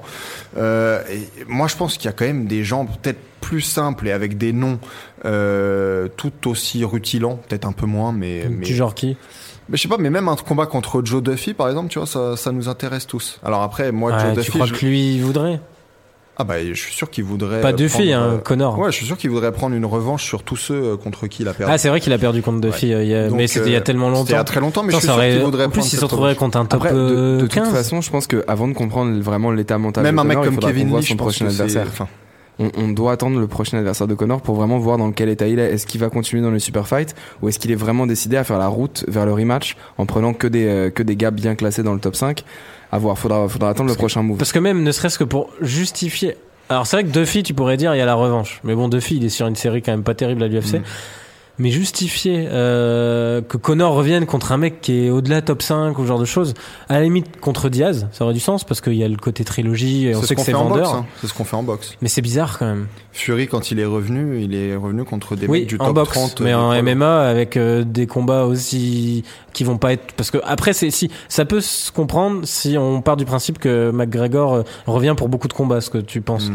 Mais moi je suis pas sûr qu'il va combattre tous les trois mois. Toi. Non, Mais non, pas je pense qu'avec une mais, petite victoire, il le remettrait rapidement euh, Contre pour un combat Duffy. pour le titre. J'aurais du mal. Tu penses qu'un juste une victoire même sur même Duffy, peut- Cerrone, même non mais Cerrone. en fait n'importe quelle victoire pour lui est une justification pour l'amener au sim tu vois. Alors après est-ce qu'il serait prêt? Ça c'est encore une autre paire de manches. Mais tu vois là je sors toutes les expressions euh, mais euh, mais je veux dire euh, je pense qu'une victoire lui irait après. Après j'ai dit Duffy mais il y a peut-être des noms euh, plus accessibles. Tu vois un mec comme Mike ah bah non Michael Chiesa ils ont pas le droit d'être ensemble à Puis il est en welter maintenant. ah oui en plus Il est en welter. euh, Mais pourquoi pas Diaz 3 C'est- ouais ah, pff, mais Moi, c'est- franchement, les seuls combats ça, que je je comprends vois pourquoi ce McGregor- combat il t'intéresse pas. Il m'intéresse, mais Oui, non. moi je suis un fan de McGregor, donc j'ai envie qu'il se reconstruise. Oui, envie j'imagine bien. de effectivement, dangereux. des mecs dangereux dans les pattes. Dans le top 5, pour moi, les deux moins dangereux pour Connor, c'est Barboza et Justin Gagey. Parce que Gagey, il Il est utilisera moins jamais. dangereux. Non, pour Connor. Parce qu'au final, Ferguson, t'as le prisme, si tu regardes le, que le striking, bien évidemment que McGregor allume Ferguson, Ouais. mais au sol, Ouais. en, même en position, euh, enfin, dès qu'il est Mais en full Gavdi, guard, euh, le gars, il a un cardio pour. euh, ouais, mais tu 10 vois, jours. Gagey, je tu pense le que. mettre face à Connor. Oui, mais Gagey, on sait qu'il l'amènera jamais au sol. Et puis Gagey, t'as Mais vu. que Gavdi, moi je pense pas qu'il va Mais finir Gagey, il s'est KO, fait euh, toucher. rapidement. Bah, au final, il s'est quand même fait coucher par des mecs comme Poirier et, euh, et Alvarez, donc bien évidemment, Mais après les guerres. Mais tu. Mais Après, c'est vrai que si tu pars du principe que les limites cardiaques de Putain, McGregor faut, sont faut énormes. rappeler que McGregor c'est quand même un mec qui est sur deux défaites là et pas, Ouais, non, pas non, des c'est sûr. défaites faciles donc euh, il faut quand même euh, Non, euh, attends. il f- Non, pas à l'UFC. Ah oui, hein, en euh, tout, pardon, en pardon. tout, ouais. Et donc il faut il faut le temps de se reconstruire, de rebâtir sa confiance en soi avant de se pointer face à des tueurs à, à gages quoi, tu vois. Donc toi, Enfin, tu, je voudrais, trouve, hein. tu voudrais pas quelqu'un du top 5 Ah non, pas du tout. Moi, le problème qu'il y a, c'est que fin je- du top 10 euh, top 15 quoi. Moi, le problème, c'est que je trouve, oui, ça serait peut-être la meilleure des pas choses à faire. mais ouais, mais c'est ça. C'est que maintenant, c'est un trop gros nom pour qu'il puisse lui donner des Et mecs même, aussi je pense que Ouais, mais tu dis, Si il lui, il revient est- pour euh, tout baiser. S'il revient pour tout baiser, c'est la bonne chose à faire. S'il revient pour gagner de l'argent, alors oui, mettez-le contre. Lui, il va se faire, des- il va vouloir que des super fights. Je Je sais pas, pense à voir. Il a, il a dit qu'il était prêt vraiment, à grimper l'échelle. Donc, euh, Mais attends, moins de top 5, il est numéro 2. Ça, déjà rien que ça, ça aurait pas de sens, tu vois. Dans les rankings, tu vois jamais un top 2, sauf contre un mec qui veut se faire Alors, les dents, tu vois. Mais... De toute façon, chaque tous les 6 mois, il y a une grosse conférence. Donc je pense qu'avant l'UFC Oui, 229, on finira par le aura- savoir, mais- bah, avant Ouais. Jones contre Gustafsson, je pense qu'il y aura la traditionnelle conférence qui annonce toute la première partie de l'année 2019. À mon avis, le nom, euh, nom de McGregor et Diaz sera sera cité. Bon, tu tentes le coup de poker. Bon, on verra bien. En tout cas, on se doute Ouais. que Cerrone, McGregor ne devrait comme pas quoi, se faire. ça nous passionne déjà. en fait, hein. Peut-être que Ouais. c'est le combat à faire finalement. Bah, de toute façon, le retour d'un mec comme ça qui a préparé aussi lourdement, c'est forcément intéressant. Mais, euh, mais voilà. Euh, en parlant de retour, je voulais citer juste le, le potentiel retour parce que c'est- c'est Cormier qui a évoqué ça de Cain Velasquez. Euh, Il y a plusieurs rumeurs là qui courent comme quoi il serait Tous enfin les- prêt. Tous les feux sont au vert apparemment. Ouais, soi-disant. Alors, Donc ça, on en entend parler depuis des mois. Puisqu'on parlait de prononciation, en fait, les Mexicains disent Cain. pas Cain. Cain. Enfin, Cain, pardon, ils disent Cain. Cain. Cain, c'est Cain. Ah, tu vois, je le dis bien en fait. Et c'est pas Kane, nous on le prononce comme John Ouais. McCain ou comme les, les patates McCain. Mais en fait, euh, c'est euh, Cain Velasquez. Après, moi je suis le premier à dire Cain Velasquez aussi, mais bref. Mais euh, bah du coup, Cain, moi je le dis un peu entre les deux en fait, je me rends compte. Euh, Cain Velasquez qui pourrait, euh, faut le dire vite comme ça, tu peux faire croire Oui, que tu dis Cain, en fait que tu dis Cain. Mais euh, Cain Velasquez du coup qui pourrait potentiellement revenir. La question que je voulais vous poser, messieurs, c'est est-ce que c'est important pour l'UFC vu l'état de cette catégorie des poids lourds? Alors moi, ça va me permettre de justifier un petit peu parce qu'on a on a sorti un. On un en avait parlé là-dessus Voilà, on a sorti C'est un pour ça aussi que pourquoi, pensé. pourquoi Velasquez pourrait faire du bien pour remettre un petit peu d'ordre dans l'UFC. Et beaucoup ont compris cet article en disant qu'il allait directement arriver, redevenir champion, une nouvelle ère dominatrice. Enfin, et qu'il y avait déjà du monde avant, que Cormier était dominateur. C'était pas vraiment ça le point. C'était pour dire que avec Stipe, on avait trouvé un nouveau champion dominateur, un peu comme l'époque de Velasquez, qui, on va dire, menait la catégorie, il la dirigeait vraiment d'une main de fer, avec des performances convaincantes.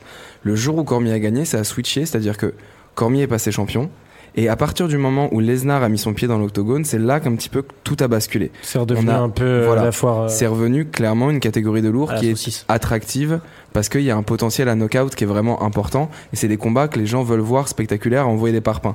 Là, on a Lesnar qui est potentiellement le prochain contender. On a un mec comme Miocic qui a brisé le record de défense qui est loin, loin, loin d'être dans les plans de l'UFC comme prochain contender. Et on a un peu de n'importe qui, tout et n'importe quoi entre la 2 et la 9 place qui demande des title shots. Donc c'est un peu un mec qui revient et qui peut mettre pas mal de poids lourds dans le top 5 au, euh, au pas, on va dire, ça peut toujours faire du bien pour remettre une certaine hiérarchie, on va dire. Et puis d'ici, va pas être champion éternellement. Puis il y a un autre argument derrière ça, c'est que c'est un mec, euh, et je pense que Étienne, tu confirmeras ça, que tu regardes auprès des fans, que beaucoup trouvent légitime comme le vrai champion poids lourd s'il avait pas eu ses pépins de santé. En Moi fait. je pense que c'est le meilleur euh, lourd. euh, alors peut-être pas de tous les temps. Je pense qu'on peut encore dire que Fedor était le meilleur lourd de tous les temps, mais en tout cas de l'ère UFC, je pense que en réalité c'est le meilleur euh, poids lourd. Après, c'était quoi ta question exacte? Est-ce qu'on veut le voir revenir ou est-ce que Est-ce que la UFC en a besoin en fait, tout simplement? Ah bah alors pour Parce le marché s'est mexicain par habitué à exemple, lui, ils, en, ils en ont besoin. Enfin Ouais. encore que apparemment ça n'a pas tellement fonctionné avec lui. Mais moi j'adorerais le revoir euh, combattre un combat contre Miocic à l'époque, c'est ce que je voulais voir moi euh, Velasquez C'était, Miocic. c'était en préparation. Mm. Ouais, bien sûr. Bah, de toute façon, je pense que Velasquez, dès qu'il va revenir, à moins qu'il demande un Bah, tu combat, euh, un combat contre un, un, un mec un peu inférieur au Ouais. champion, euh, ils vont lui- le mettre directement dans, dans le, pour le titre. Le problème que j'ai, c'est que le gars, il a été blessé beaucoup plus Hmm. euh, d'années en fait qu'il a combattu seulement. Si on compare sa- sa carrière, il y a plus d'années où il a pas combattu que d'années où il a eu des, des combats. C'est quand même assez incroyable. Ouais. Et même quand il était champion, il a défendu, je crois, contre, bah en fait contre trois mecs. Ouais, parce qu'il s'est fait euh, première défense, c'est Dos Santos, il perd le titre et il met trois combats à le récupérer et il défend. Et, à chaque fois, il, pa- il, il Ouais. combat les mêmes types. Et c'est Verdum Exactement. qui combat, qui est le premier mec et surtout de- c'est après un an différent. d'absence.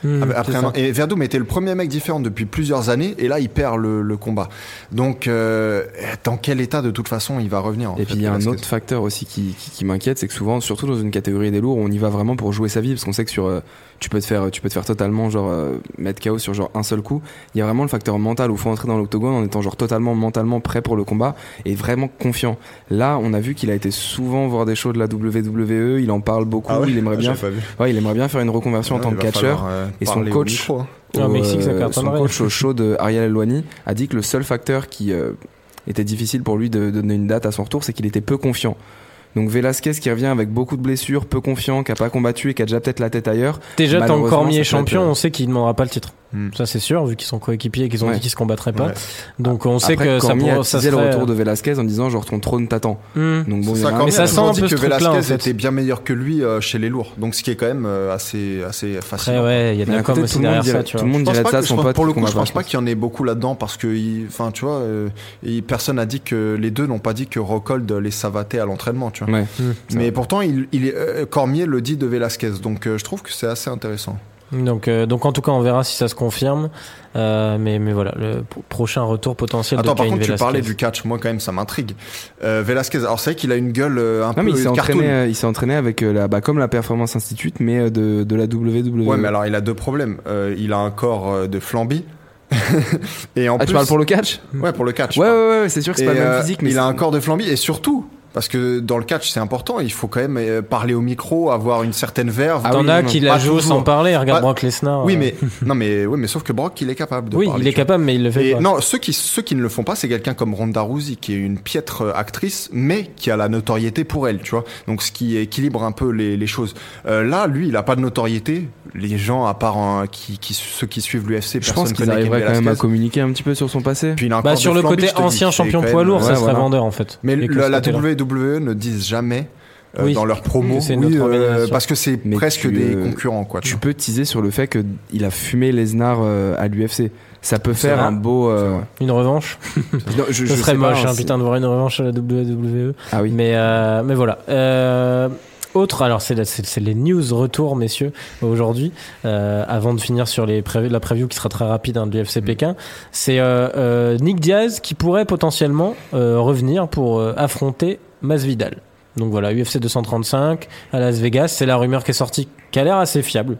Euh, je sais que toi tu m'as dit Étienne que tu croyais pas trop. Non. Euh, moi j'y crois, euh, j'y crois, mais c'est ce que je te disais parce que je, pense- je suis un doux rêveur. Voilà, j'aime bien, j'aime bien imaginer les choses que, si j'aimerais voir se réaliser. Masvidal a de bonnes chances de gagner. Ah, je, suis- je suis- je suis amplement d'accord. Et je pense que ça va se faire. Mais par contre, je pense que Masvidal, je- pas fumé parce que j'aimerais bien quand même voir l'état de forme de Diaz. Mais Diaz, tu sais, il reste sur une, une défaite qui a depuis été tournée en no contest contre Silva. Ouais. Et c'était pas le Silva de la belle époque, euh, c'était en 2015, mais c'était déjà le Silva était qui pas du tout descendait. ridicule euh, là-dedans. Ah non, non, non, il était pas ridicule, mais tu te dis qu'il a pas réussi à prendre le dessus sur un Silva sur le déclin. Et euh, les, En les moyen. poids, les points moyens, c'est une catégorie dangereuse. Oui, mais là il est pas en moyen. Masvidal c'est en poids Ah, bah ouais, mais Ouais. Masvidal, il Mais- peut monter. Non non, Non, Masvidal il est en poids welter. Non. Non, non, non, mais je te parle, il peut monter. Il pourrait, mais Pour je le pense Ah mais là ça ferait, serait en welter Ouais, je pense. T'es sûr de ça Oui oui je pense. Nick Diaz il peut faire le poids en welter. hein. Oui, largement. Il a toujours Par- un par peu contre, navigué entre les le, deux. le seul truc, c'est que bon, enfin, euh, moi, c'est même pas tout ça qui m'inquiète. Hein. Euh, c'est même pas qu'il se fasse des pauses comme ça euh, dans l'octogone pendant ses combats contre Anderson Silva, C'était par c'était exemple. fun par contre. Après, il y avait des mêmes avec des lunettes de soleil. Mais ça avait fait perdre le, contrôle à Joe Rogan. Mais par contre, ce qui me dérange, c'est qu'il a pas combattu. Maintenant, on, parle de combien d'années quatre là ans, Ça fait cinq au moins ans. 4-5 ans, là, tu vois. Mi-2015 contre. Moi, j'aurais dit même plus loin encore, mais bon, apparemment, euh, donc 2015. Donc, euh, je veux dire, euh, bon, autant on sait que la, la rouille de l'octogone, c'est pas, euh, enfin, tout le monde euh, l'appréhende un peu euh, d'une façon Regarde différente. GSP. Ouais, mais quand même, il était rouillé, hein, quand Mmh, même. Rappelle-toi, il était très très rouillé. Ouais, enfin Bisping. Non, mais il était rouillé tout court, que ce soit Bisping ou qui que ce soit. Par contre. Euh, là, au bout de 4-5 ans, enfin, c'est même plus rouillé, là, le gars. C'est euh, ça, les- c'était 31 janvier 2015 le dernier Le combat. gars est fossilisé, quoi. Ah, c'est compliqué. Et c'est dommage Ouais. parce que les amateurs de, de MMA et les nouveaux fans découvriront dis- Diaz à travers ce retour-là, qui, qui est vraiment, enfin, qui potentiellement sera pas sa, sa meilleure période, je pense. Moi, moi j'aime j'aime euh, croire au fait que ça va se faire déjà. Euh, je sais pas pourquoi je, je le On vois rappelle revenir qu'en principe, c'est le meilleur frère des deux, des, des Ouais. deux Diaz. au départ et c'est ça qui est marrant. fou Moi en fait j'aimerais Nick. que la nouvelle génération reconnaisse de Ouais. nouveau Nick par rapport à Nate, tu vois. Ce serait complètement fou que ce soit Nick qui fasse son retour avant Nate. Ça, c'est incompréhensible. Ouais, c'est vrai que ça aurait pas de sens. Mais euh, moi j'y crois, franchement j'y Non, crois. non, moi aussi. Hein. On Bon, après, rappelle avec les aussi frères que Diaz, Nick, euh, c'est celui qui a hérité de tous les neurones à la naissance. Un peu plus que le Un Nate. peu plus. euh, il mais en a même, volé il- un peu Nick, il est malin en fait. Nate, malheureusement. euh, Non, mais parce que moi j'aimerais même, même tu vois, c'est un truc tout con, mais c'est le style de trash talking de Nick Diaz, ce genre de choses. Ah, c'est mortel. La, la com autour, c'est un truc qu'on voit plus du tout à l'UFC. c'est assez vrai. à l'ancienne. Et j'aimerais bien revoir un truc comme ça euh, actuellement. Même s'il perd derrière et tout, ça me des compilations sur YouTube des, des, des adversaires de Nick qui disent euh, ce qui a été dit dans l'octogone pendant leur combat. Et genre, par exemple, Carlos Condit, le premier, je crois que c'est sur un spinning back, back fist au premier round. Nick, il le regarde en mode genre, on fait ça maintenant, tu vois, on fait des, des merdes comme ça. Contre Robbie Lawler, il arrive en criant genre Stockton, motherfucker, des trucs comme ça. c'est, c'est incroyable, c'est exactement ouais, ce qu'on veut. vrai. Ouais, non, mais rien que pour ça, j'aimerais bien le Ah de ouf. c'est vrai qu'on risque de voir Puis une pâle il- copie il de arrive aux l'époque. mais- conférences de presse en t-shirt noir, jean. Oui, voilà. En fait, c'est tout un. Un petit 209 avec un fuck. C'est ça, c'est tout un univers en fait que bah c'est vrai qu'on aime. la en fait. hood. Ouais, c'est ça. Euh, donc, est assez drôle. Donc, euh, donc voilà. Messieurs, on va passer à la preview euh, de, de l'UFC Pékin. Euh, on va juste du coup euh, faire en prono pour le Sushi Game où Étienne commence à se détacher. hein. Là, c'est du 8, Donc on est euh, 8-5, 8-5, 4. 8-5-4. Robin qui revient sur moi. Ouais. Voilà, va. C'est pas un vrai retour parce que pour gratter les sushis, faut- c'est- pas toi, c'est faudrait que je vise, mais Ouais, ouais. Moi, j'ai voulu tenter sur ce Elkins. C'était une un connerie mois, monumentale. il reste un mois et demi. Pour, oui, euh, se oui. Puis détacher. il y a beaucoup de combats qui arrivent. Mais il y a euh, un Fury Wilder avec deux points en jeu. Il y a, il y a des- il y a des choses. Ouais, mais attends, ça. je vais peut-être pas faire le mariole. euh, ça dépendra de, de l'avance que j'ai. il va la jouer raisonnable. Bah, pense déjà que c'est moi ce, qui vais prendre le coup de poker. sur ce Ah, c'est week-end, ça va pas changer grand-chose, je pense. Mais euh, ouais, ça Ah, va être à la vie à la mort. Il va se dire, vas-y, dernière chance. Là, ce week-end, je suis vraiment pas sûr qu'on ait tous les mêmes Ouais, euh, moi non plus. C'est moi pour ça, je suis curieux. Bon, on va commencer du coup par le co-main event, messieurs. Euh, on va pas y passer un temps fou parce qu'on est déjà bien dans les temps, mais euh, entre Alistair Overeem et Sergei Pavlovich, Je pense qu'on peut se euh, démarquer dès maintenant. avec du coup, ouais, nouveau venu, Sergei Pavlovich, donc euh, 12 combats, 12 victoires en carrière. Il vient du Global, Fight Night Global, je crois. Un gros prospect apparemment. Gros euh, prospect. Pour qu'il le mette face à Overeem d'entrée, c'est Mm, vrai qu'il. En plus, ouais. Puis c'est pas du short notice et tout, je crois. hein. Non, Non, non, je non, pense non, pas. non, ça fait deux mois, deux, deux mois, deux mois et demi, enfin classique quoi. Le... Donc, euh, donc voilà. Puis euh, il, est, il est costaud euh, à la russe. Ouais. À la ouais. russe brésilienne. C'est vrai qu'il fait bader. hein. Il fait bader. Mais, euh, mais je sais, en fait, je- ouais, c'est dur tu à me diras, pronostiquer. Overeem, il a tellement pêché de ce côté-là que le retour du bâton est mérité un peu. Mais Enfin, même si j'adore. euh, moi, un truc que je me dis, c'est qu'Overim, euh, en même temps, s'il a accepté, quel intérêt il aurait à accepter ce combat-là? S'il sait que le mec risque de lui rouler dessus parce que c'est vraiment un gros prospect. Tu vois C'est la raison pour laquelle Alistair Overeem va s'imposer pendant ce combat. Voilà, ça c'est mon prono. Toi, tu sera- Non, mais parce que je me dis, si C'est le retour. euh, Il reste quand même un c'est c'est Alistair Overeem qui va prendre ce combat. J'en suis ok, potentiellement tu sûr. portes tes.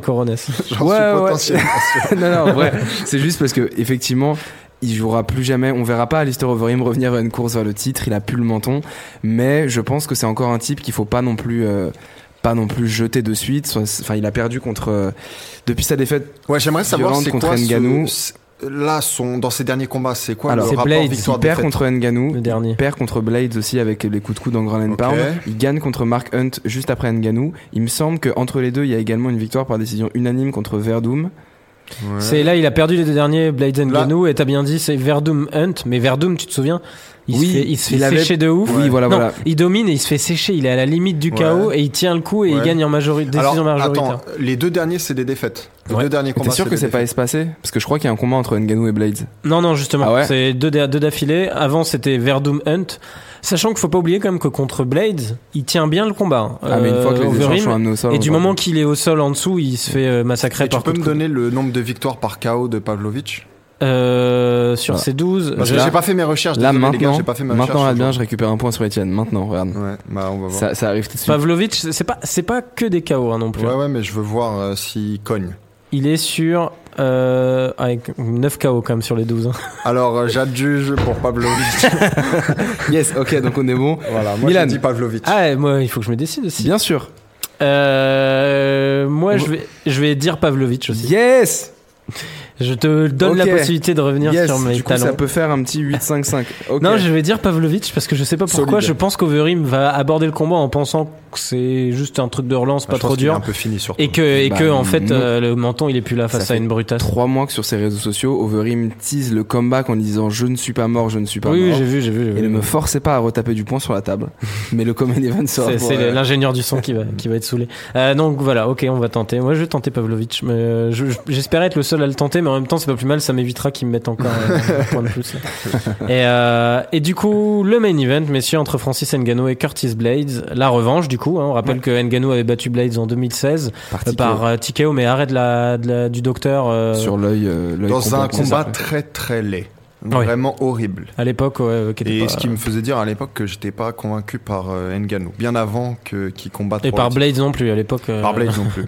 Euh, mais faut avouer que sur les trajectoires, Blades a énormément progressé depuis et est devenu quand même un contender assez sérieux. Ngannou aussi a progressé. Bah, dire. Ngannou a progressé derrière. Blades, il a progressé, il arrive à capitaliser de façon vraiment impressionnante sur ses, euh, sur ses, enfin, sur ses avantages, sur ses forces. oui, exactement. Bah, il, est, il, est, il est raisonnable en fait. On l'avait vu contre Hunt, il avait, Mm. dit, il avait dû se dire Il- je vais tenter debout. Il sait euh, quand le faire au bon moment, tu vois. Contre bah, justement Hunt, il a deux lettres KO, il utilise sa lutte. Contre Overeem, il voit que les échanges sont serrés, il utilise sa lutte et à chaque fois il arrive à reprendre le dessus.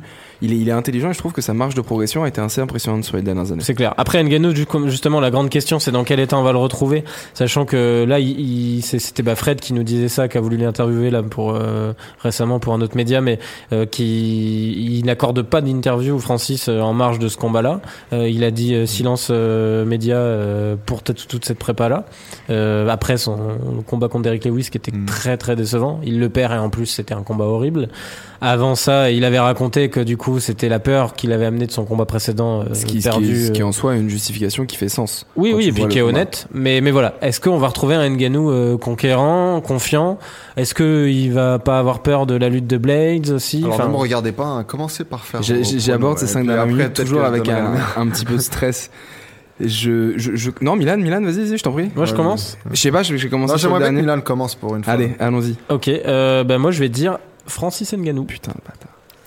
Euh, je vais dire Francis Ngannou parce que j'ai envie. Mais après là, c'est un peu un prono, euh, pas de la raison en fait. C'est que j'ai envie de croire au fait que Ouais. justement, il, il était encore trop dans cette euh, défaite où il s'était monté la tête en étant persuadé d'être déjà champion et que finalement, il, ça l'a ramené sur terre. Euh, depuis. Il est, bah là, il est revenu s'entraîner en France. Il y a eu toute une histoire entre temps, justement, autour de Derrick Lewis, de la défaite et tout après, comme quoi il avait trop la grosse tête. Euh, L'UFC avait du mal à le gérer, toutes ces choses-là. J'ai l'impression qu'il a dû, qu'il s'est dit, vas-y, ça m'est c'est trop monté tout ça. Je me reconcentre sur un truc de base, ce qui avait marché avant. Je reviens m'entraîner à la MMA Factory avec Fernand Lopez et je me pose aucune autre question. Je fais pas trop de médias et tout.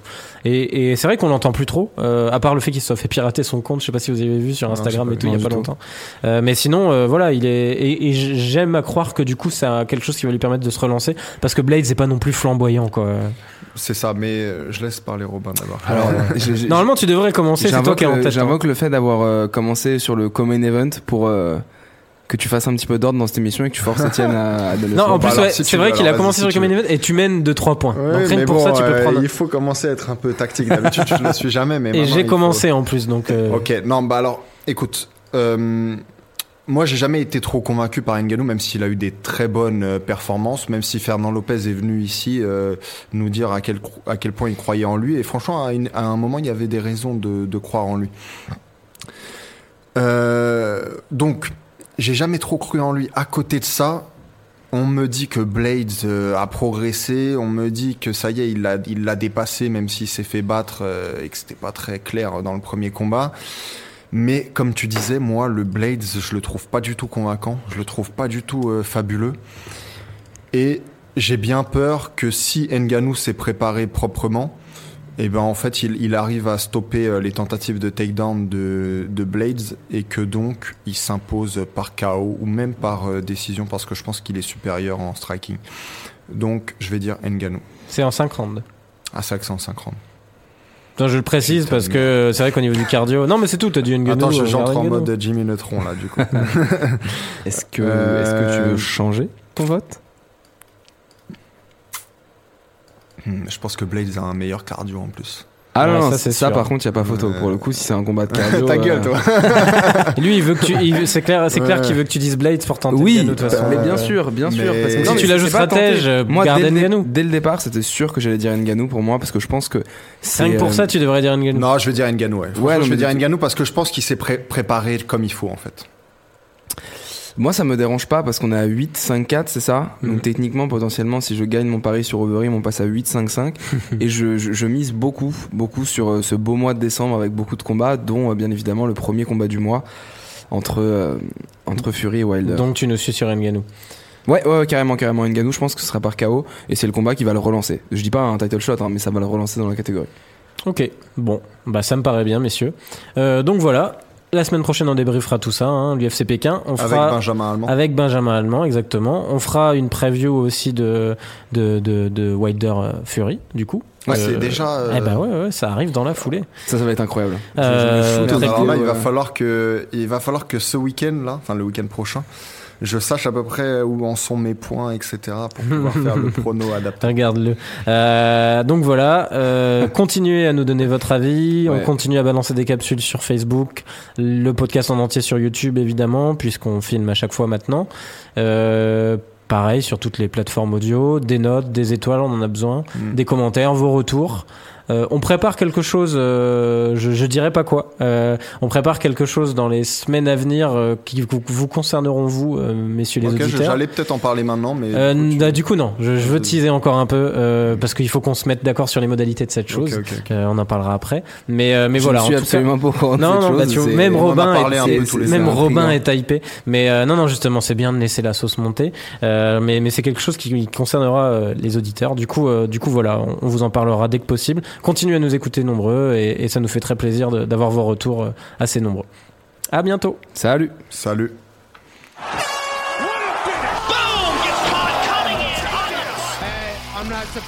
Motherfuckers.